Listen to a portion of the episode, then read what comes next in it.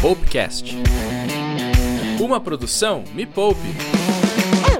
Bolsa de valores? Ações? Difícil, né? Será que é pra mim? Tá tranquilo? Tá variável.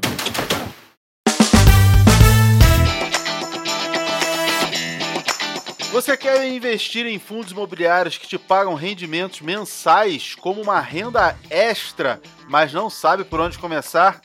Tem medo de investir em FI porque é renda variável ou porque acha que é caro? Calma, pois não é complicado como você está pensando. Fundos imobiliários são uma excelente opção para quem quer começar a investir em renda variável de forma segura, mesmo com pouco dinheiro. Eu vou te explicar isso logo depois da vinheta do nosso patrocinador. Tá tranquilo? Tá variável. Quero vê-la sorrir, quero vê-la sacar, porque aqui você saca em todo lugar. Quero vê-la sorrir, quero vê-la sacar. É seguro e tem quatro saques sem pagar. Saque com segurança em mais de 24 mil caixas do Banco 24 Horas em todo o Brasil. Banco 24 horas por você. Resolução Banco Central 3919, 2010. Tá tranquilo? Tá variável.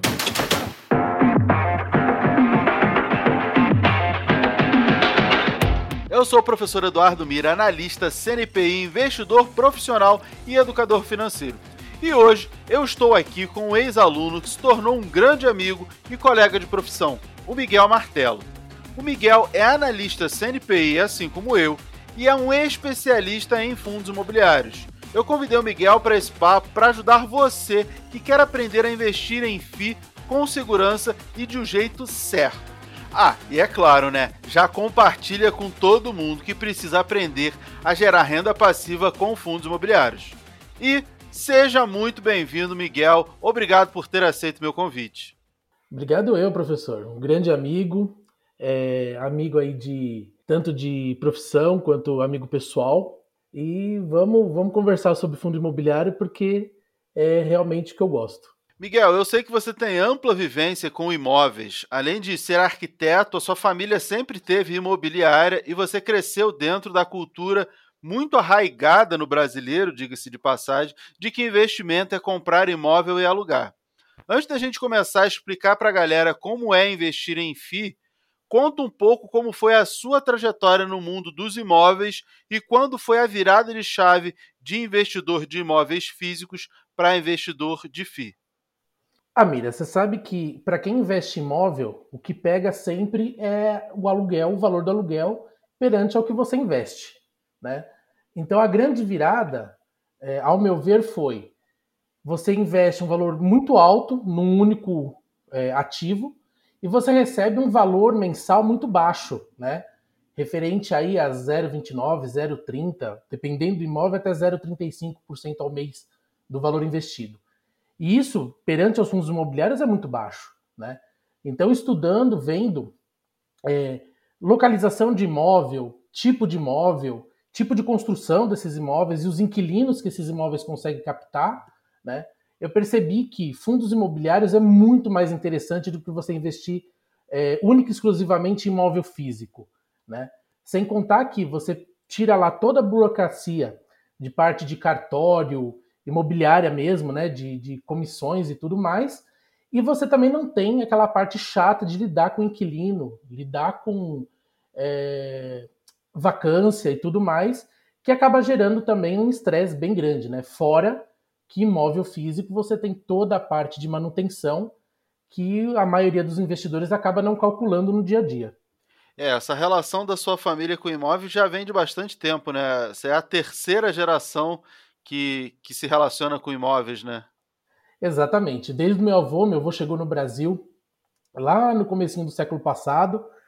É, chegamos aqui em Guarulhos e ele já começou comprando uma casa para morar e, por incrível que pareça, ele começou fazendo tijolo, né? Então, é, nós éramos uma família de olarias aqui em Guarulhos que praticamente construiu São Paulo todinha. Eram várias famílias aqui né, na, na cidade. É, os tijolos desciam por barcas até São Paulo pelo Rio Tietê. E com isso, né, meu avô foi crescendo e aproveitando que ele tinha os tijolos e tinha o dinheiro que vinha de São Paulo, ele começou a comprar os primeiros imóveis aqui na cidade. Primeiro, exatamente para fazer a olaria, e depois ele começou a, a comprar os imóveis para alugar, né? fazer salãozinho para locação, que era o que dava. Guarulhos era uma cidade muito pequena até 1980, é, até a construção do aeroporto. Então meu avô conseguiu, na época, comprar terreno muito barato e construir, né? E isso meu pai pegou, né, é, do meu avô e construiu a imobiliária, que era exatamente para cuidar dos próprios imóveis e começar a cuidar de imóvel de terceiros, já que ele tinha essa essa aptidão, né, nessa parte imobiliária. E eu acabei herdando a imobiliária também, querendo ou não, mas acabei fechando, porque hoje em dia, se você não tiver uma grande imobiliária com uma grande quantidade de inquilinos, você não consegue aí manter o manter os gastos e tudo mais, né? Só que eu mantive os imóveis, então hoje eu administro os imóveis da família ainda é, e comecei a investir em FIIs. Por que, que eu não me livrei dos imóveis? Por que, que eu não vendi? Porque eu tenho aí a parte da família também, né? Eu tenho primos e tios que ainda fazem parte comigo de alguns imóveis. E esses imóveis, infelizmente, eu não consigo vender. É, porque para vender você tem que desfazer, tem que convencer a família toda, né? E esse é um processo lento. Eu sei que alguns você já conseguiu e está pouco a pouco, é, ao longo dos últimos anos, se desfazendo pra, com o objetivo de se desfazer de todos e ter só fundo imobiliário, não é isso? Exatamente, né? Mas convencer a família é difícil. Principalmente eu tenho um tio que faz parte da maioria dos imóveis, ele tem 95 anos. Então, convencer ele que sair de imóvel físico para um para um papel na bolsa é muito mais negócio, é bem complicado.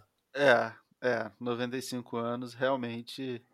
É, até para explicar sobre o imóvel físico, às vezes fica difícil para quem é já. Difícil. E ele que já vivenciou isso a vida inteira, né? Então, realmente é um processo lento.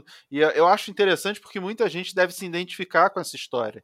É, uma, é um processo, e essa migração de imóvel físico para fundos imobiliários, eu fiz isso com um imóvel que eu tinha, né?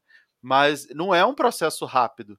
É um processo rápido quando é só você. Você entende o fundo imobiliário, o imóvel que você tem é só seu, está só no seu nome, você pega, vende e migra para fundo imobiliário. Agora, quando você tem várias pessoas envolvidas, aí o processo se torna mais lento. Lá em casa, para vender o apartamento, cara, foi uma briga. É, lá em casa não, aqui em casa, né?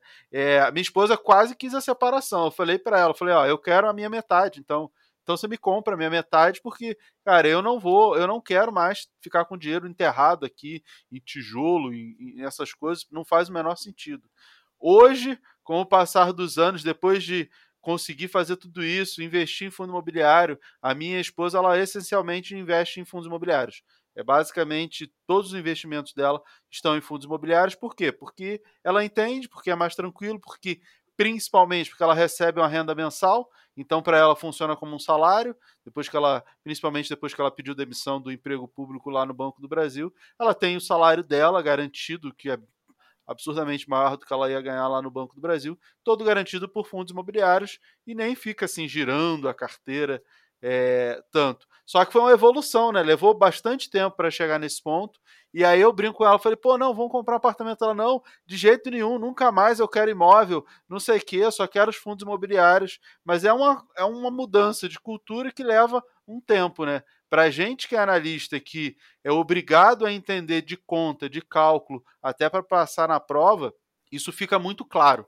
Aí você começa a fazer os primeiros cálculos e acabou, né? Você já olha ali, já está latente, já está na tua cara. Fala, pô, é muito melhor ter fundo imobiliário. Eu não conheço nenhuma explicação plausível que justifique você ter imóvel físico é, ao invés de fundos imobiliários. Só que, é, para as pessoas entenderem, tem uma curva de aprendizado, né?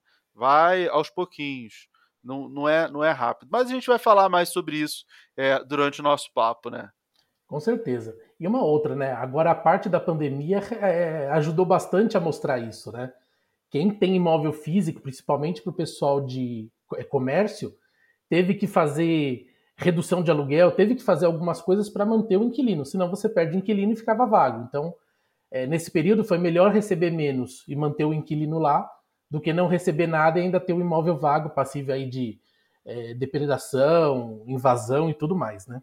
E aí, quando a gente fala especificamente de renda durante a pandemia, tiveram fundos imobiliários que não tiveram redução dos dividendos e outros que aumentaram o pagamento dos dividendos por conta do aumento de taxa, de juros, de é, inflação e um monte de coisa.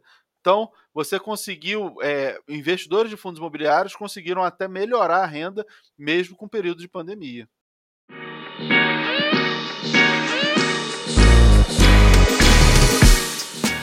Mas, Miguel, para a gente dar uma aquecida no papo, a gente tem um quadro no programa que se chama Perguntas Chatas para serem respondidas rapidamente. Eu vou te fazer três perguntas e você responde de um jeito rápido e simples, beleza? Beleza, vamos lá. Pergunta número um: Fundo imobiliário é só para quem tem muito dinheiro? Nunca. Fundo imobiliário é o contrário, é para quem tem pouco dinheiro e quer começar realmente a investir em imóveis. É, eu acho essa pergunta bem interessante, porque nas redes sociais vai ser muito comum as pessoas me verem é, falando que, ah, não, para quem tem pouco dinheiro é melhor começar em ações, para quem já tem mais capital, os fundos imobiliários são interessantes.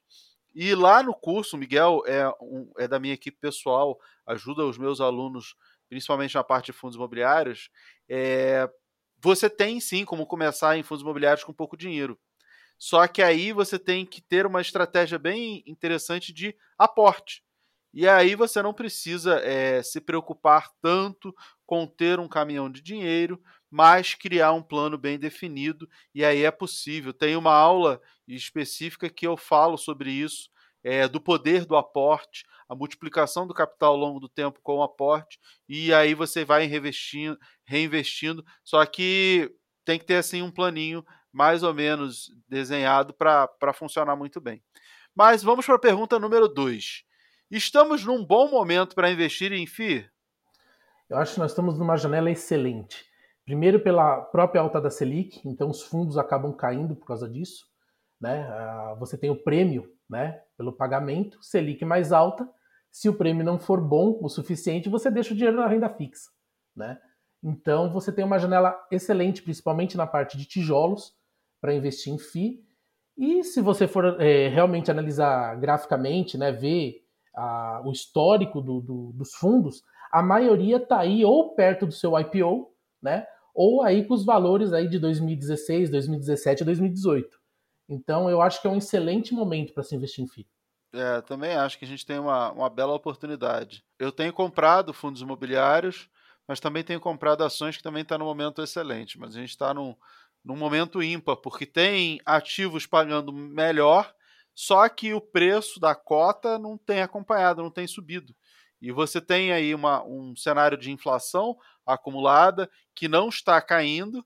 Isso significa que aqueles que têm contratos reajustados por inflação, que é muito comum é, em fundos imobiliários, quando a gente fala de fundo imobiliário de tijolo, eles vão repassar essa inflação acumulada no vencimento desses contratos a não ser que sejam contratos que, que você possa negociar, mas se a gente estiver falando de contratos é, e que é simplesmente repassar essa inflação, a gente vai ter aumento do dividendo desses fundos. Então, tem aí uma janela bem interessante. Pergunta número 3. IPO de fundo imobiliário é arriscado, pois não dá para projetar resultados previamente? Mito ou verdade? Verdade. É, IPO, importa se é de ações ou se é de FIIs, fundos imobiliários, né? Você tem o problema sim, né, de você projetar o futuro. Uh, quando você já tem uma base, ou seja, o, o próprio fundo já te dá um, um pipeline né, da, da, dos imóveis que vão entrar no fundo, quando é fundo de tijolo, você ainda consegue ter uma previsibilidade desses dividendos futuros. Mas quando não se tem um pipeline, só se tem realmente é, é, os objetivos do fundo, e aí vão ver ainda os imóveis ou até CRIs, LCIs que vão ser investidos, é, você tem um, um, um, problema aí, né? Você não sabe realmente o que vai acontecer. Então, eu vejo é, um IPO muito mais arriscado de se entrar. Então, se você não tem a certeza do que você está fazendo, é melhor aguardar os dois, três primeiros meses, né? Vimos aí várias ações é, que fizeram IPO e chegaram a cair 50%, 60% né, no, no, nos quatro meses subsequentes. E FI tá, tá, tá arriscado a mesma coisa. Então eu vejo IPO de FI ainda muito arriscado. É, é interessante que lá atrás, quando os fundos imobiliários começaram a se popularizar, coisa de. coisa recente, 4, 5 anos atrás, era mais comum a gente ver o pipeline com os imóveis, a descrição do imóvel. Você podia ir lá ver o imóvel antes até do IPO e tinha um, uma possibilidade de análise muito melhor. A gente conseguia analisar melhor, porque você sabia exatamente ah, o inquilino, quem são os inquilinos, qual é o imóvel. Só que o mercado cresceu e ficou tão.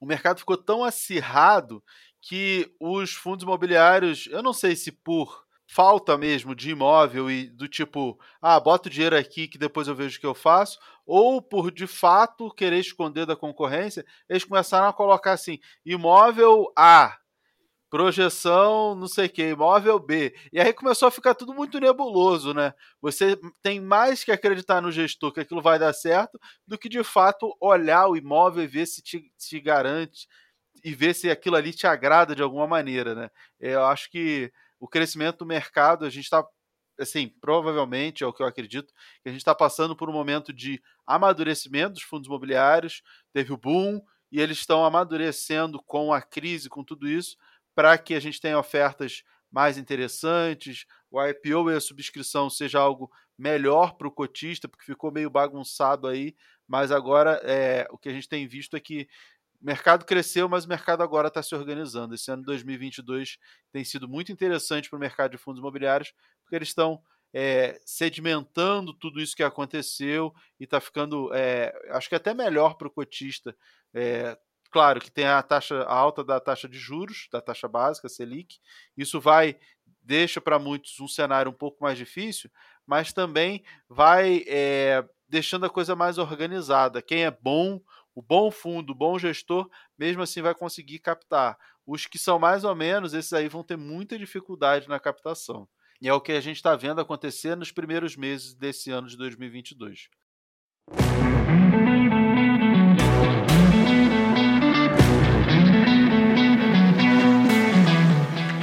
Mas, Miguel, vamos é, aprofundar esse bate-papo. O investimento em fundo imobiliário ele é uma forma de colocar o pé lá na renda variável com menor exposição ao risco.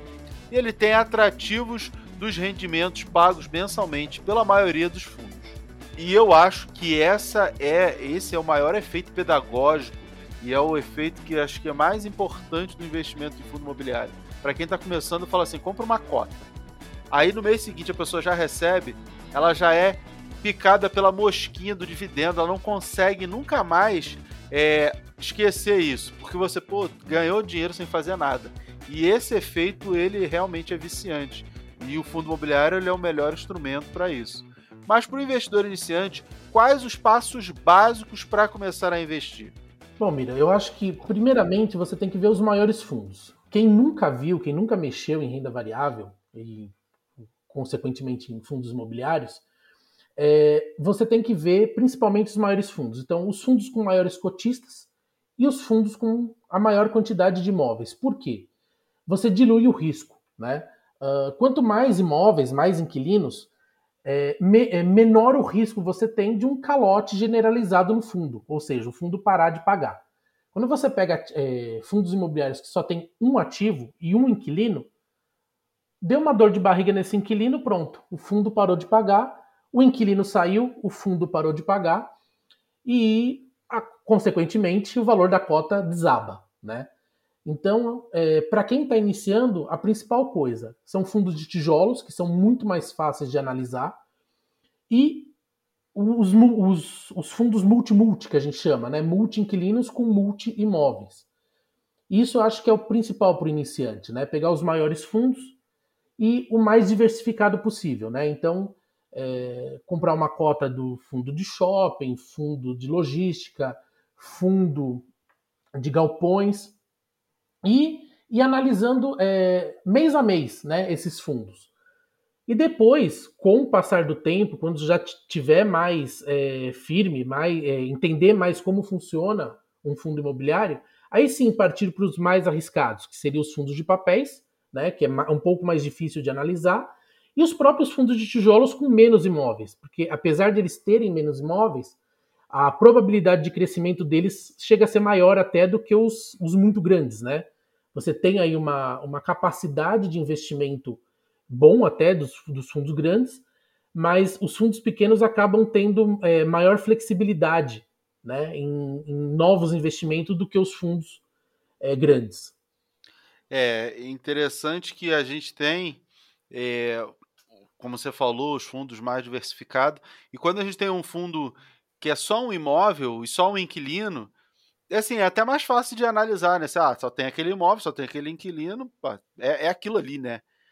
E aí a gente volta para aquela concentração de risco, igual quando você tem um imóvel físico, né? Saiu aquele inquilino, já era, né? Ou então deu um problema no imóvel, já era também, né? Porque só tem aquele. E aí você entende o porquê da preocupação com a diversificação, porque se você quer. É, eu sempre ouvi falar dos meus pais, meus avós, e dizer assim: quem tem um não tem nenhum. E quem tem dois só tem um. Então, é, eu acho que essa dá muito a ideia do que, que é ter um, um fundo que só tem um imóvel. Quem tem um não tem nenhum, né? Só tem um inquilino. Quem tem um não tem nenhum, porque se sai, se perde, já era. Você, você deixa de ter. Eu acho que esse caminho, a diversificação, ela é a maior e melhor ferramenta do investidor iniciante em fundos imobiliários. Eu acho que nada vai ser mais importante do que isso. Inclusive, eu costumo dizer para o investidor iniciante e que ainda não tem conhecimento profundo em renda variável, que é uma regrinha muito simples e que tem muito a ver com o que você acabou de falar, que é olhe os três maiores fundos dos quatro principais setores: shopping, logístico comercial, lajes corporativas e os fundos de papel, os fundos de CRI. Você consegue até equilibrar botar shopping, lajes corporativas e logística comercial metade da carteira e a outra metade em fundos de papel, que aí meio que dá uma equilibrada. Claro que isso não é uma recomendação de compra, mas é um direcionamento básico para quem está começando e eu acho muito válido. Embora quem faça uma distribuição assim não vai ter a melhor carteira de todas, com os fundos que vão mais valorizar as pichinchas, as oportunidades, não, não vai ser essa carteira, porque isso aí você precisa ser muito especialista e mesmo assim você pode não conseguir achar ali os, só os fundos que vão supervalorizar, mas você consegue ter uma carteira mais equilibrada, mais harmônica, fugindo de fundos que podem ter problema, você vai ter fundos apenas dos grandes gestores, isso também é uma proteção. Mas, Miguel, como foi o seu começo na montagem da carteira de fundos imobiliários? Você usava essa regrinha ou se pautava em outros critérios? Bom, o meu começo foi bem conturbado, né? Eu, eu, eu morria de medo, né, de, de fazer coisa errada, vamos dizer assim, né, de fazer a lambança na bolsa. Então eu cheguei comprando uma cota de. Não, desculpa. Eu comprei 10 cotas de um fundo de tijolo e 10 cotas de um fundo de papel. Foi assim que eu comecei o meu, a minha carteira de, de fundos imobiliários. Uh, e fiquei ali analisando, né? Fiquei olhando. Fiquei um mês, dois meses. No terceiro mês que eu realmente comecei. Falei, não, agora eu já consigo, já vi como, como o negócio funciona, como a, a, eles se comportam na bolsa tudo mais. Aí sim, eu comecei a comprar a, a de mais setores, né? E é, diversificar nesse ponto. Hoje eu tenho uma carteira praticamente concentrada em fundos imobiliários tenho minha, minha divisão, né? Mas eu comecei exatamente assim. Eu comecei comprando 10 cotas de um, 10 cotas de outro, então foram 20 cotas de dois fundos e deixei lá para ver o que, que ia acontecer, né? Eu não comprei uma cota porque eu achei muito pouco e falei assim, bom, 10 cotas é um valor legal, é um valor, eu tenho essa, eu acho que é um toque meu, né? Esse valor fechado eu não consigo comprar duas ou três cotas, eu tenho que comprar uma, cinco, dez, quinze é, múltiplos, né? E então eu comprei 10 já por causa disso. Mas uh, foram fundos na época, é, era uma carteira recomendada, não criei a carteira toda exatamente porque eu não quis, mas o ideal seria eu ter comprado a carteira inteira. Essa foi minha primeira carteira, mas eu ainda queria aprender a, a, analisar eu, né, o fundo, por isso que eu não comprei a carteira toda. E depois de três meses eu já comecei a comprar a, a, minha carteira, né? Eu não montei a carteira de ninguém, eu montei a minha carteira e que ficou um bom tempo. Ainda hoje eu tenho fundos que eu comprei lá no início, em 2019. É. Você investe já há, há, algum tempo, embora não seja tanto tempo, mas essa migração é, dos fundos imobiliários também não foi assim de imediato. Eu acho que todo mundo tem que fazer esse movimento assim lentamente para ir conhecendo, não precisa ter pressa. Eu acho que é uma coisa que eu sempre falo: a bolsa de valores não é uma corrida para ver quem chega primeiro. Você não está disputando com as outras pessoas. Você está disputando com você. É o quanto você acumula de patrimônio, é o quanto você acumula de geração de renda mensal. Não importa se o coleguinha vai ter mais ou menos renda que você. A renda dele não paga suas contas. Então, o importante é a sua renda, é o foco no que você precisa fazer de repente trabalhar mais para aportar mais e ter disciplina, reinvestir os dividendos, isso é o que importa. Então, dá para ir aos poucos fazendo esse movimento, sem pressa, sem desespero, para ir conhecendo, tateando o mercado. É igual quando você chega na praia que você nunca entrou. Você bota o pé para ver se a água está gelada, aí você bota o outro pé, e você vai entrando para saber, sentir a profundidade. Ninguém se joga de cabeça, né? Então, esse movimento ele é normal, aconteceu com todo mundo e, e eu acho que é o melhor caminho para que todos comecem. Tá tranquilo? Tá variável. O Banco 24 Horas está presente na vida de todo brasileiro e acredita que o nosso encontro pode ser sem hora marcada. Quando você precisar. Extrato bancário, depósito em dinheiro, recarga de celular, saques. São mais de 90 serviços disponíveis em qualquer canto do país. Para o Banco 24 Horas, nada é melhor que ver você fazer sua vida acontecer. Tudo que o Banco 24 Horas faz é por você. Tá tranquilo? Tá variável.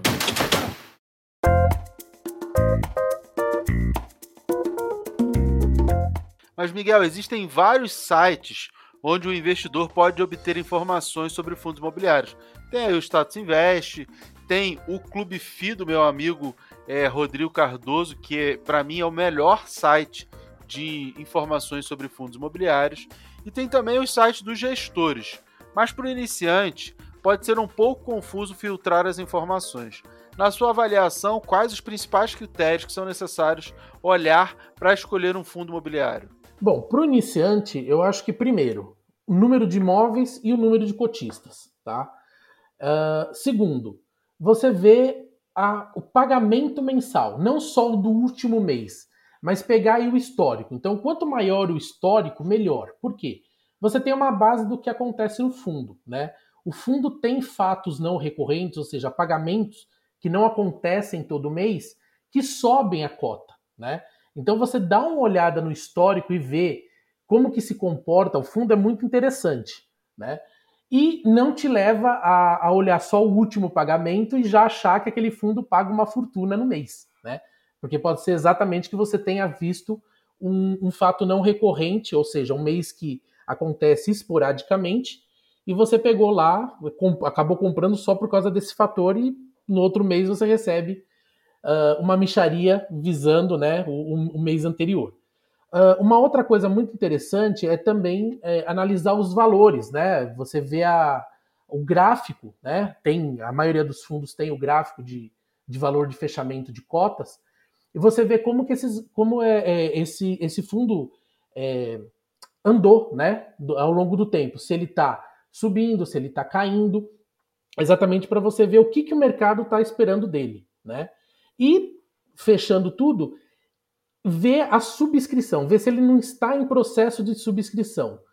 Porque isso pode afetar o valor da cota né, ao longo do, do, do processo. Né? Então, é, talvez é, esperar o final da, da, dessa subscrição para você entrar tudo mais é uma coisa muito importante de ver também nesses sites. Eu acho que esses seriam os principais é, itens para se ver no, no, nos sites realmente que trazem informação número de imóveis, número de cotistas, né, número de pessoas que investem, o gráfico da, da, da, das da cotação, né, ver como ele está ao longo do tempo, o, os valores pagos, pelo menos do, do último ano, né, dos últimos 12 meses, e saber se ele está ou não em período de subscrição. É engraçado que é bastante comum que a gente veja um investidor iniciante escolhendo é, os fundos imobiliários só pelo valor do, do dividendo, né? E bu buscando o maior dividendo de todos.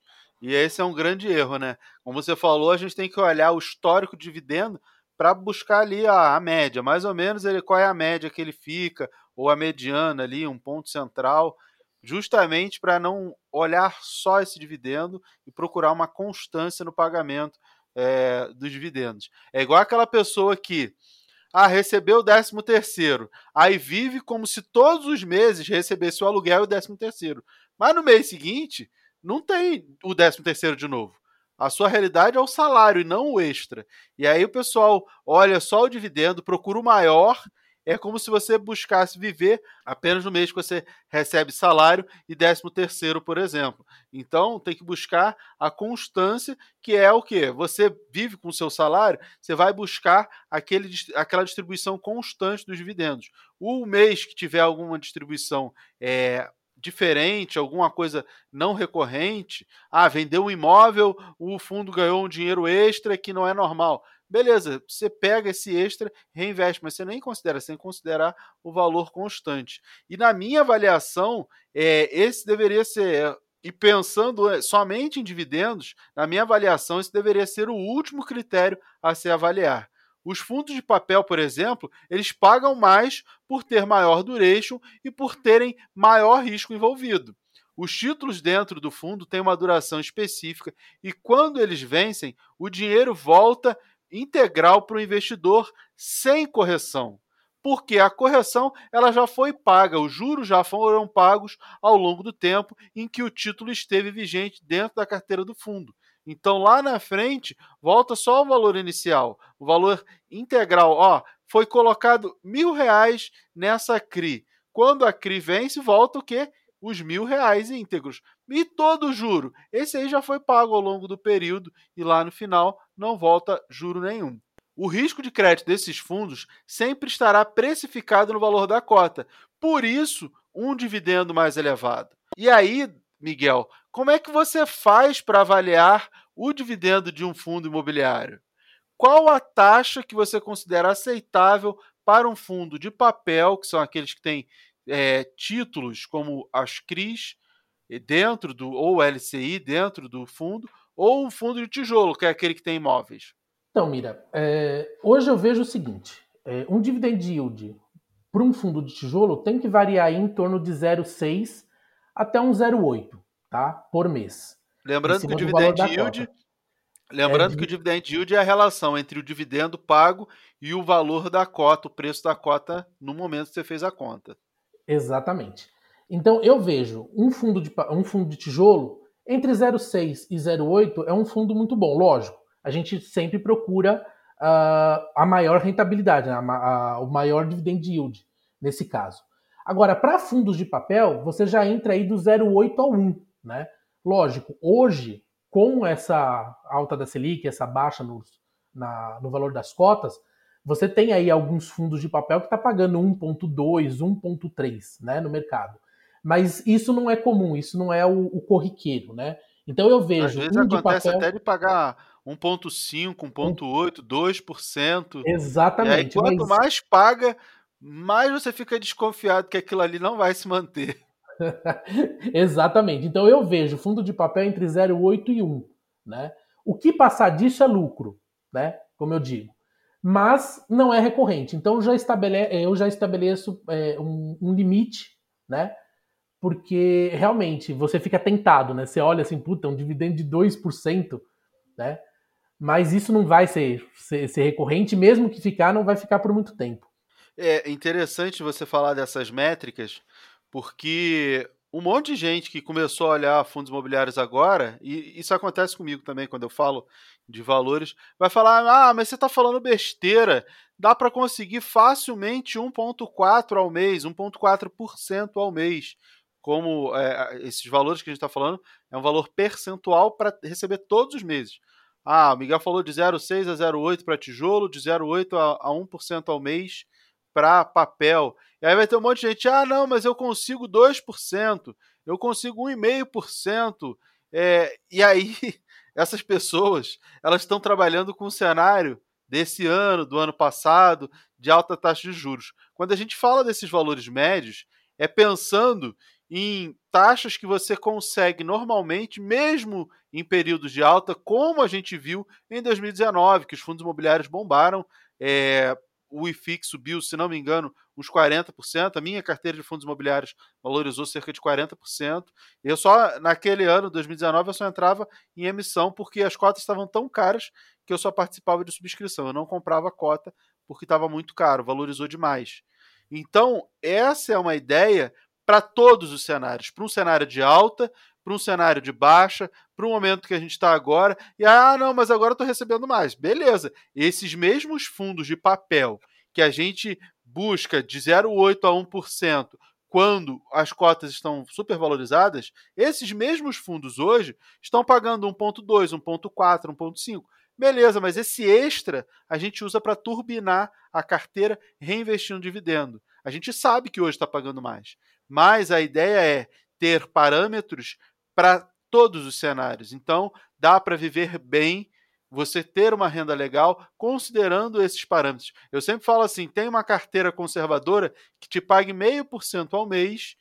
E esse meio por cento você usa para pagar as suas contas e todo o restante que sobra você usa para reinvestir porque isso você vai conseguir num cenário com a bolsa lá nas máximas, todo mundo querendo comprar bolsa e as cotas super caras, e também vai conseguir num cenário em que a bolsa vai estar em queda, com cotas baratas e pagando muito. Então, todos os cenários você vai conseguir é, ter uma relação legal.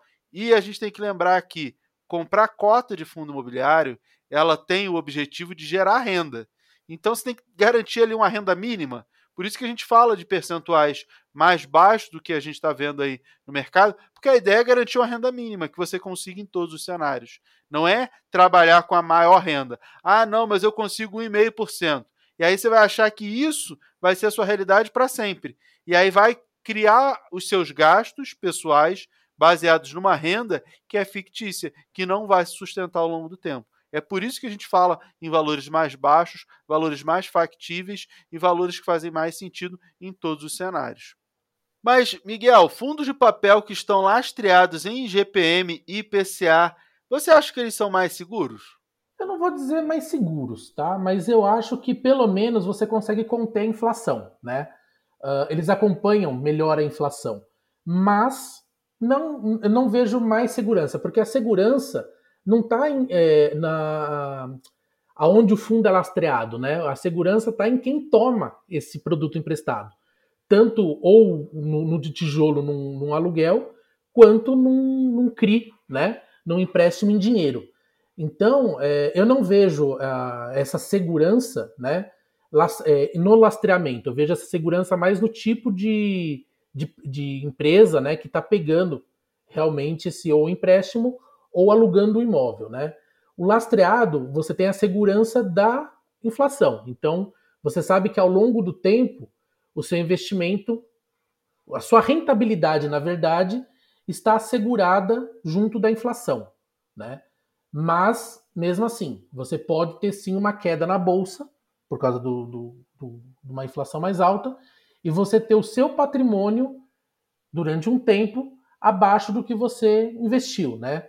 Isso é normal, isso acontece na bolsa, a bolsa não anda em linha reta, e nós estamos aí no momento realmente de, desde a pandemia, né? Nós estamos aí no momento de lateralização da bolsa. Praticamente todos os ativos estão mais lateralizados. Não que não dê para ganhar dinheiro com isso, mas é, você não tem grandes picos, né? Grandes aumentos aí.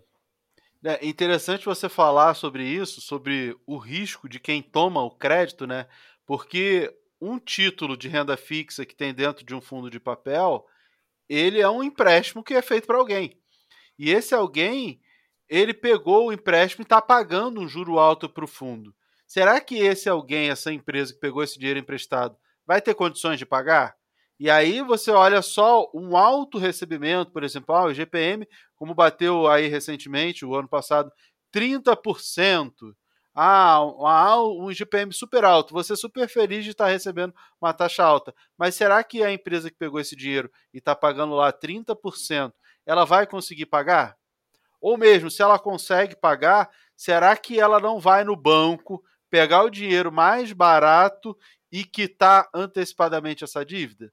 Então, existem esses riscos em que as pessoas estão preocupadas apenas em receber muito e não avaliam o tão falar do risco de crédito, que é o risco de calote, que é o risco de quem está pegando dinheiro. Eu acho que esse risco ele tem que ser mais importante do que a avaliação dos índices, que foi o que você falou, né? Mas uma dúvida que eu sempre recebo dos seguidores é como saber se as taxas cobradas por um FII estão altas. Você usa algum critério para avaliar? Bom, eu comparo pelos pares, né? Então você pega, por exemplo, é, FIIs de shopping. Você pega as administradoras, né, as, as gestoras desses FIIs, e olha o que cada uma faz, o que cada uma cobra. Eu acho que é o melhor modo de você analisar isso, porque realmente, você falar que um serviço é caro ou barato, sem ter nenhum ponto de, de suporte, é, é muito complicado, né? Mas eu vejo, sim, alguns FIIs cobram taxas de performance é, que eu não, não acho errado, ao contrário, acho que quanto melhor o, o FII vai, acho que sim, tem que remunerar o gestor por conta disso, né? Mas existem algumas outras é, taxas que eles acabam cobrando que não tem é, relação direta com o que ele vai entregar ao investidor, que acaba sendo um pouquinho abusiva, vamos dizer assim. Mas você tem que comparar os pares. Então pega é, FIIs de shopping, vê o que eles fazem, né? vê o que eles cobram, vê a diferença de cada um. Eu acho que é a melhor forma de avaliar isso. Ah, eu também faço isso. Eu acho que é, taxa de performance, se o fundo performa bem, se ele dá resultado, eu chamo de prêmio de bom comportamento, né? Se comportou bem, é, justifica, mas é aquilo. Vamos comparar com o que tem no mercado, com fundos próximos, parecidos. Por quê? Porque nem, não necessariamente o fundo está fazendo alguma coisa assim tão diferente que justifique pagar uma taxa de performance ou taxas de administração mais altas. É sempre bom comparar com o que outros fundos parecidos fazem e aí tem que ser fundo parecido, não pode ser fundo que tem atividade muito diferente, porque a gente tem fundos de fundos, a gente tem fundos de imóveis, tem fundos de papel, que, que são os fundos que têm renda fixa dentro deles, os CRIs, LIGs, LCIs, a gente tem os fundos de desenvolvimento, que são aqueles que constroem para vender. Então tem que comparar com fundos de mesma classe ali, fundos bem parecidos, tá? Mas Miguel, a gente já falou dos tipos de fundos, já falou de um monte de coisa, de papel, tijolo, é, dividendo. Você acha que tem um percentual ideal para alocar é, na sua carteira para alocação de fundos imobiliários? Eu não, eu não vejo assim um percentual ideal. Eu acho que cada realidade, cada investidor busca né, um objetivo. E essa carteira tem que seguir esse objetivo, né? tem que ser um espelho desse objetivo. Então, é, falar em percentual fixo né, de, de, de locação de qualquer ativo, é, eu acho muito complicado, porque cada um tem sua, sua peculiaridade, cada um tem suas regras realmente até de investimento cada um tem sua disponibilidade, ou sua, é, sua aversão ao risco, né? Então é muito complicado você falar, ah, não, tem que alocar 10% em fundo imobiliário, tem que alocar 50% em fundo imobiliário. Eu acho que aí vai muito de pessoa a pessoa. Acho que quanto mais aversão ao risco ela tem, menor a parcela da carteira tem que estar tá em renda variável, né? Mas isso é muito peculiar de cada um, é muito particular de cada um. É interessante que a minha carteira de fundos imobiliários eu aportava muito mais, eu aporto hoje menos do que eu aportava antes. E aí, mas por que, que eu aporto menos? Porque eu tenho um objetivo de renda. Eu tenho um custo de vida mensal e o meu objetivo com os fundos imobiliários é que me paguem esse custo de vida. Só que o meu custo de vida ele não fica aumentando, não fica ostentando. Ah, não, porque agora eu quero andar de carrão importado, de Ferrari. Não, meu custo de vida eu procuro manter sempre muito equilibrado. E isso é, é, o segredo da independência financeira, ter custos sempre muito equilibrados. E a minha carteira de fundo imobiliário, ela precisa cobrir esse custo. Se o meu patrimônio aumenta, eu não preciso necessariamente aumentar a minha carteira de fundos imobiliários. Eu aumento ela um pouco, até para cobrir eventuais perdas ou ganhos é, para a inflação, então é sempre bom estar reinvestindo, aumentando um pouquinho a sua carteira, mas ela tem um foco de gerar a renda que eu preciso. E ela já atingiu esse foco há anos atrás. Então eu procuro manter, não preciso duplicar a minha carteira, porque meu custo de vida também não vai duplicar. E aí eu acabo focando todo o restante para outros ativos, para trade, para ações, para outras operações que eu gosto de fazer em bolsa. Mas o núcleo de segurança da minha carteira está em fundos imobiliários, que são ativos mais estáveis e geram a renda que eu preciso. E todo o restante vai completando e turbinando, mas ali é o coração, o core da minha carteira está em fundos imobiliários. Precisa ser, por exemplo, 50%? Você falou, ah, 10, 50? O objetivo da minha carteira é ser 50%? Não, não tem um percentual. O foco é a renda. O meu foco com fundos imobiliários, eu acho que de todo mundo deveria ser a renda. A renda que você recebe é suficiente para pagar suas contas? Ou você projeta o crescimento de uma renda para que em 10 anos essa renda vá crescendo e consiga pagar suas contas lá em 10 anos? Corrige tudo pela inflação, dá para fazer essas continhas de forma até bem tranquila, o Excel ajuda muito nisso.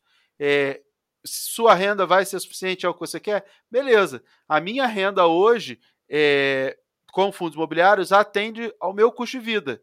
E a minha carteira em fundos imobiliários é bem menor do que 50% do meu patrimônio. Então, o meu foco é a renda. Eu acho que todo mundo deveria focar na renda.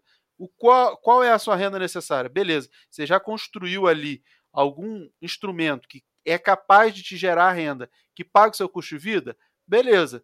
Esse é o seu foco. De repente, de início, vai ser 100% da sua carteira em fundo imobiliário, ou de repente vai ser 50%, ou vai diminuindo. Comigo foi assim: era muito focado em fundos imobiliários, é, na geração, na fase da geração da renda, né? É, primeiro eu foquei muito em trade, um monte de outras coisas. Depois eu fui migrando para fundos imobiliários e aí depois fui reduzindo a carteira de fundos imobiliários com novos aportes, não o que eu vendi, eu fui aportando um pouco mais em outras coisas, porque os fundos imobiliários já me garantiam, eu já tinha ali a segurança, eu só fui aportando mais em outras coisas, porque eu fui ganhando mais dinheiro, continuando trabalhando e, e tudo, mas eu poderia ter parado completamente de trabalhar só com a carteira de fundos imobiliários, porque ela já sustentava o meu custo de vida. E eu queria te fazer uma outra pergunta que eu recebo bastante. Existe algum risco de um fundo imobiliário quebrar e o investidor perder tudo? Não, não existe o risco de ele perder 100%. Né? Por quê? O, o patrimônio do fundo é dos cotistas, não está vinculado ao gestor, não está vinculado ao é, administrador. Então, se vier acontecer qualquer coisa com o administrador ou com o gestor, esse se troca o gestor ou administrador, é até simples esse processo, ou se vende toda a carteira do fundo e é distribuído aos cotistas, né? Ou seja, é amortizado esse valor e distribuído a, o patrimônio, né? Então não, não há é, a possibilidade de você perder 100%, lógico. Não vou dizer também que você não há, não há perda nesse processo, mas você não perde 100% do capital investido. É, pensar numa perda de 100% é pensar que o fundo tem um imóvel e aquele imóvel acabou, né? Ele sumiu.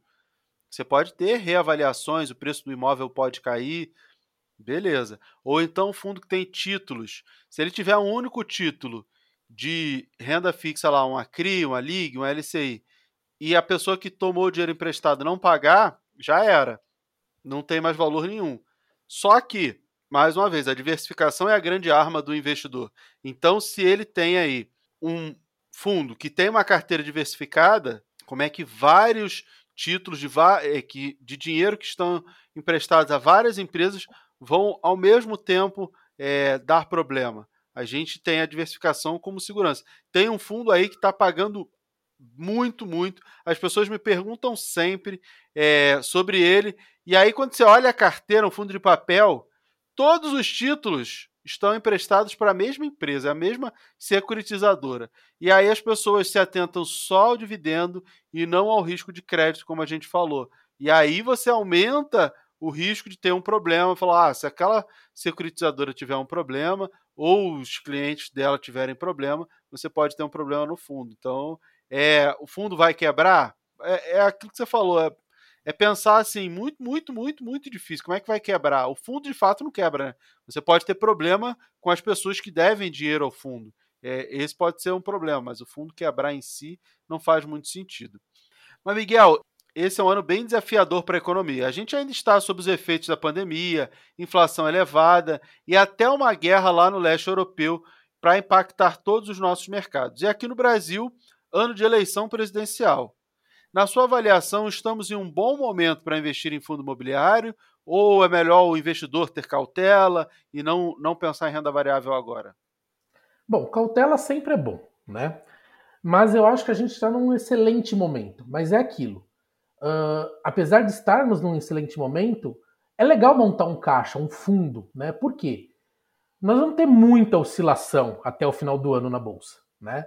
Principalmente porque é ano de eleição presidencial, fatos surgem, uh, denúncias e é, um sobe, outro desce. Então, assim, independente de partido, independente de tudo, o humor da bolsa no curto prazo é muito volátil, né? Então, uh, um, um, partido está na frente, outro partido está na frente, isso mexe com a, o humor do mercado, né, no curto prazo. Então você ter um, um valor, né, é, para você ir aplicando aos poucos é muito interessante, exatamente para pegar essa oscilação que vai acontecer até o final do ano. Uh, nós temos o fato da guerra também. Isso é, é, um fato bem mais preocupante, porque isso impacta o mundo inteiro. Então nós temos é, fatos para analisar que, na verdade, não está no cotidiano nosso, né? São é, parte de globalização, é parte de infraestrutura, é parte de commodities, né? Que, que querendo ou não, eu sei que FI não tem nada né, a ver com isso, mas impacta diretamente na bolsa como um todo, no humor da bolsa, né? O investidor ele se assusta, né? Principalmente o pequeno. E é o pequeno investidor que acaba é, trazendo essa oscilação, né? Para a bolsa, né? Ah, é, Estourou guerra, vende tudo. Ah, parou a guerra, compra tudo de novo. Essa oscilação é, traz, acaba trazendo um pouco de insegurança, mas ao mesmo tempo acaba trazendo uma oportunidade muito boa para quem tem caixa e consegue ir aportando e tem a paciência de aportar aos poucos, né? Então, nós estamos num bom momento? Sim, nós estamos. Mas não é hora de também pegar todo o teu patrimônio, né, e jogar de uma vez. Eu acho que é hora de você ir entrando aos pouquinhos, né, e ir aproveitando esses momentos né, essas, essas curvas, né, esses ciclos que vai acontecer aí até ao longo, ao longo desse ano todo. É, também acho que tem que ter parcimônia. Ah, como eu disse, a bolsa não é uma corrida de quem chega primeiro, tá? É, na verdade, ela, é uma, ela não é uma corrida de 100 metros, ela é uma maratona, né? É um processo de longo prazo que a gente vai construindo de forma é, segura, sedimentando é, os nossos investimentos, para no futuro ter um futuro bem é, bem consistente, né? Não precisa depender de governo, de INSS nem de nada.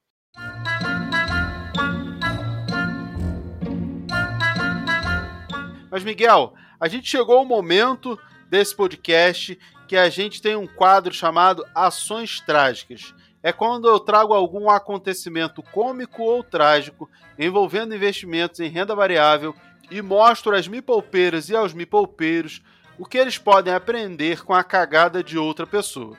E claro, eu quero saber de você qual foi a pior cagada que você cometeu ou ouviu alguém cometer em fundos imobiliários. Ah, essa, é, é, essa é quase para colocar num quadro e colocar na sala, né? Uh, foi até uma coisa que eu falei um pouco mais à frente, né? Mais atrás, quer dizer, é, que quando você olha os sites, né? procure ver se o ativo não está em processo de subscrição, né, de emissão de novas cotas, exatamente por causa da oscilação do valor da cota que acontece nesse processo. E foi exatamente o que aconteceu comigo, né? Eu estava no começo, né? Eu tinha só aquelas 20 cotas primeiras e estava feliz tudo mais. Falei, não, agora eu vou investir, agora eu já entendi, eu vou investir. Peguei até um valor considerável e apliquei em alguns fundos. E um desses fundos estava em processo de subscrição e eu não tinha visto isso, né? O que, que aconteceu? Eu comprei num dia e no outro dia o fundo caiu 12%. Né? Acho que aquela foi a pior cagada que eu fiz até hoje, né? Mas foi um aprendizado muito bom, porque nunca mais eu entrei é, em qualquer papel sem antes ver se ele estava ou não num processo de emissão. É, faz parte, né? A gente apanha e a gente aprende, né? Os fundos têm, têm essa dinâmica e por mais que a gente olhe até o gráfico do preço ali constante, quando ele abre uma subscrição, quem já é cotista pode querer fazer a flipagem, né? Que é vender as cotas para comprar mais barato depois, e aí isso provoca a queda. Tem, é, é normal terem essas oscilações, e aí depois que passa esse processo de subscrição, as cotas tendem a voltar a uma normalidade.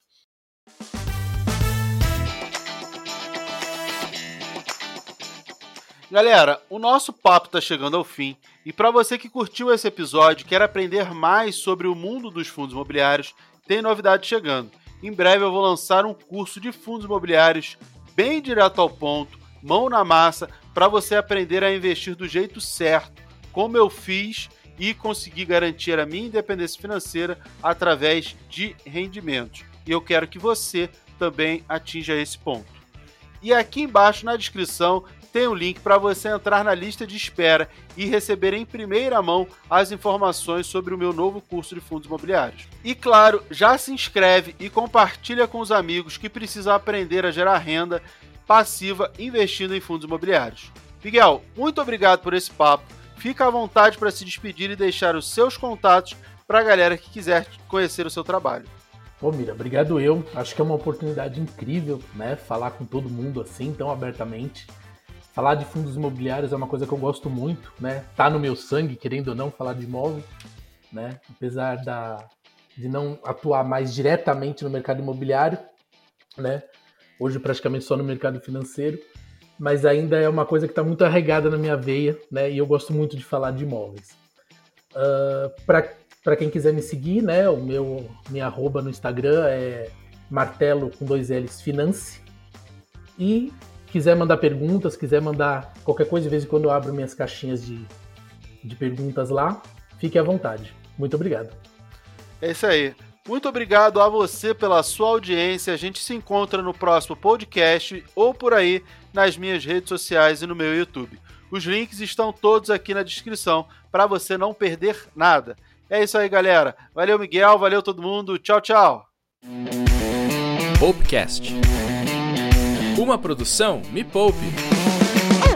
Bolsa de valores? Ações? Difícil, né? Será que é pra mim? Tá tranquilo? Tá variável.